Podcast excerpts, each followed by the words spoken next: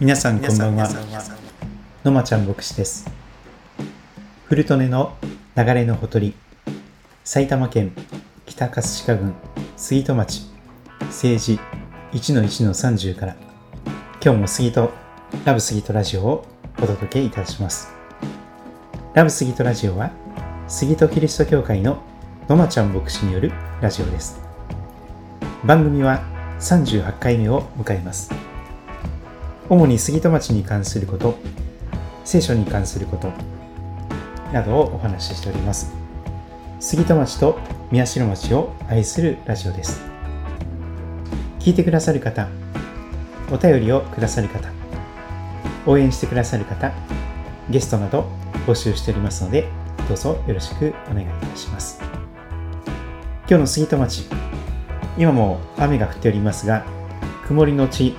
雨ですね。最高気温27度ぐらいでしょうか、えー、最低気温は22度ぐらいですね。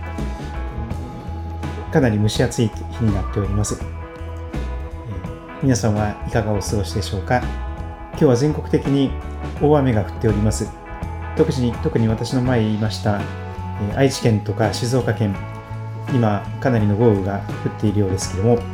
また九州の方もですね降っていたようですけどもそれぞれの地域の健康と命がまた大切なものが守られますようにと今日もお祈りいたします。さて、えー、梅雨の中にあるいるわけなんですけども今日は6月30日火曜日です、えー、6月30日火曜日今日は6月の最後の、えー、日ですね。皆さんいかがお過ごしでしょうか、えー、昨日私はですね久しぶりに梅雨の合間に晴れ間が、晴れが、晴れマークを見つけましたので、ちょうど月曜日の祝日でありましたので、朝からですね、え車に乗り込みまして、えドライブに出かけました。行きはですね、東北自動車道を北上せよというような形で、え加須インターまでえ下道を通りまして、加須から高速に乗りまして、そしてですね、まあ、埼玉からですねずっと、え、東北道を北上していくわけです、栃木の方に行きましてそして栃木を抜けましてですね福島の方に行きました、え、福島の郡山を抜けて、え、それからですね二本松というところですね。福島市に入ったところ二本松でインターを降りましてそしてですねえー、新た山の横を通りまして、そして、えー、バンダイアズマスカイライン、バンダイアズマスカイラインを、えー、走ってまいりました。えー、目的はですね、この浄土平というですね、えー、アメリカのような風景が広がっている場所、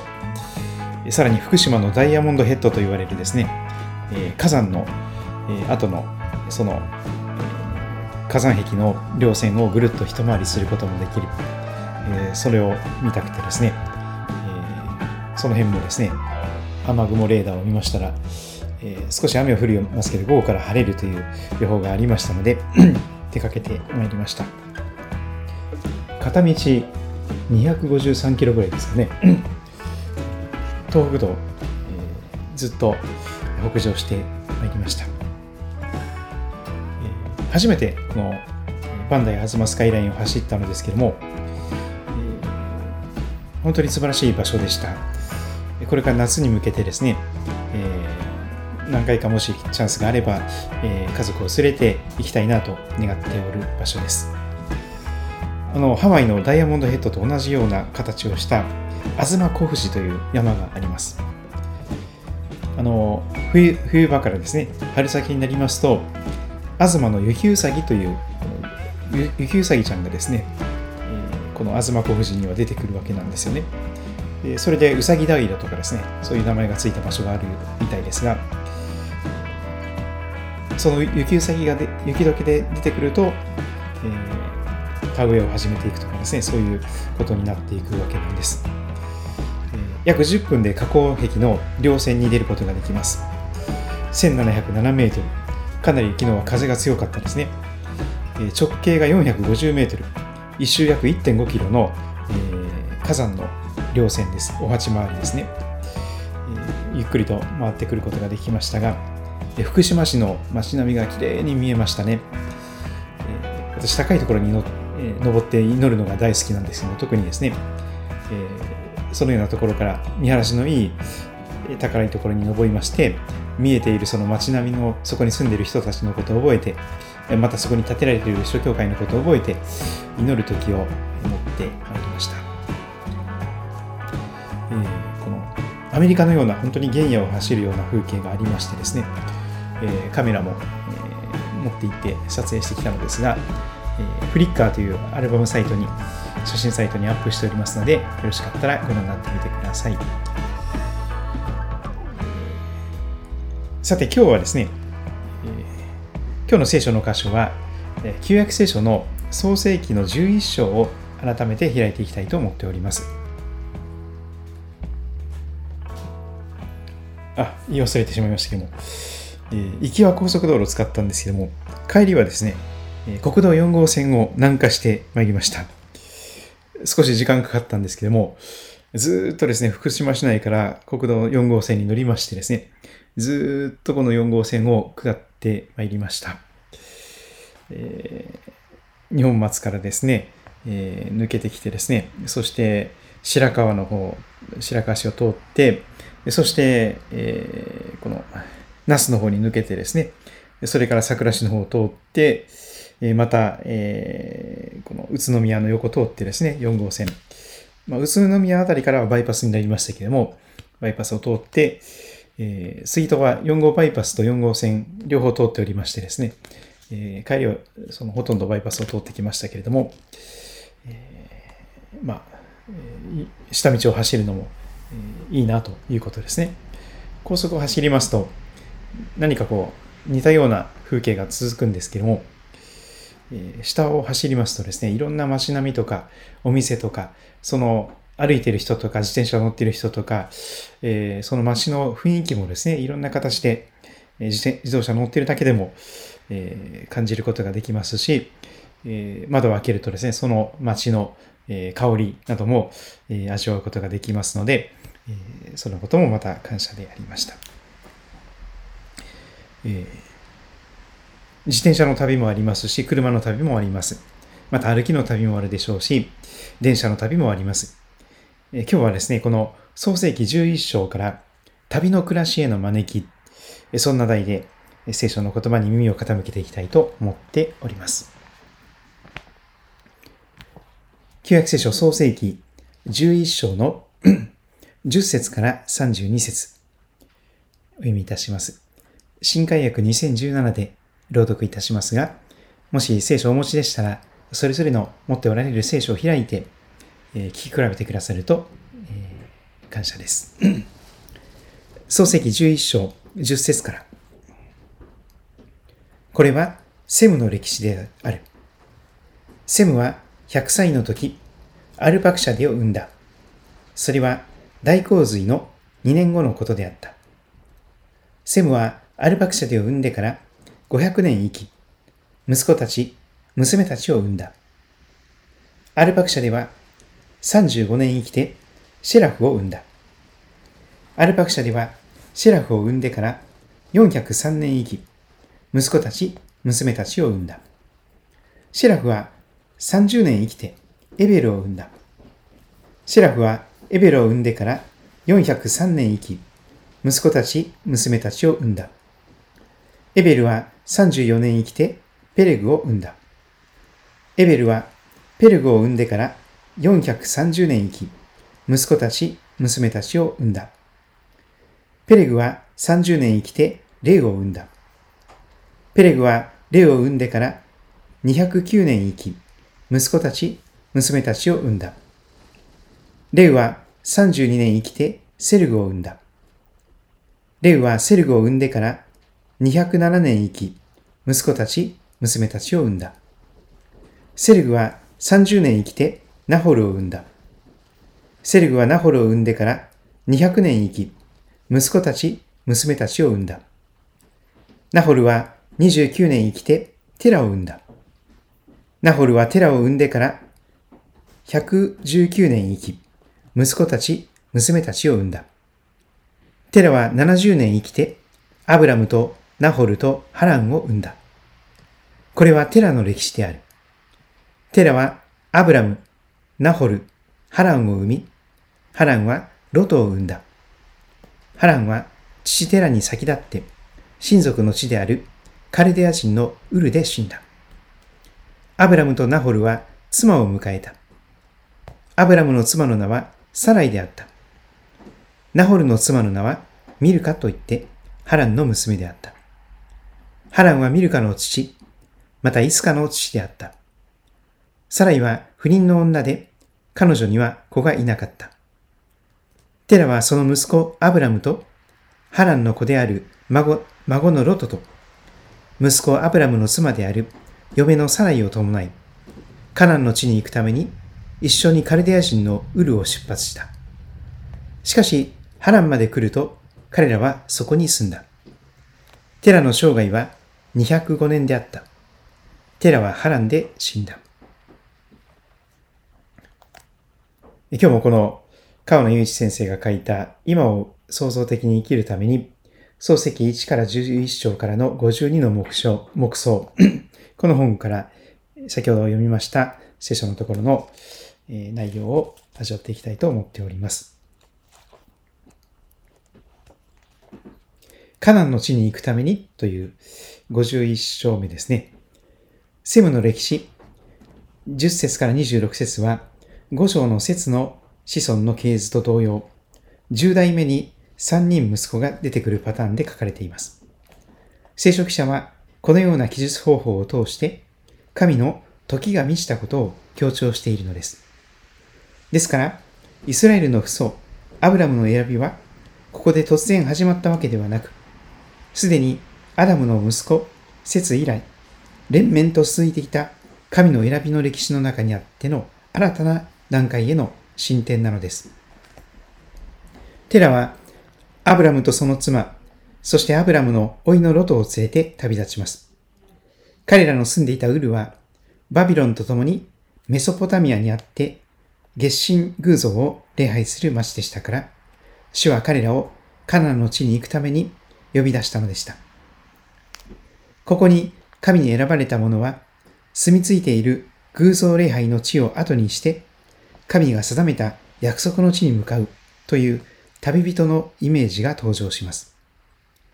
ところがテラはハランまで来てそこに住み着きました。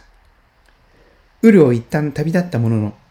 その地方から完全に離れることができなかった彼の限界を物語っています。テラはハランで死んだのです。新約時代の神の民であるキリスト者も、この世に住み着いてしまう誘惑に絶えずさらされています。米国ワシントン DC で貧しい人々と共に生活するソージャナーズ、気流者という名のクリスチャン共同体を訪ねた訪ねたことがあります。その、えー、ジム・ウォーリスという方はですね、首相さん。現代の教会は、新約聖書の神の国のビジョンを地上的繁栄と幸福の宗教に変質させる文化にどっぷりと使ってしまい、その結果、神の飯に応えて、旅人、気流者として生きることを忘れてはいないかと警告しています。彼らの思いは地上のことだけです。けれども、私たちの国籍は天にあります。私たちはこの地上に永遠の都を持っているのではなく、むしろ後に来ようとしている都を求めているのです。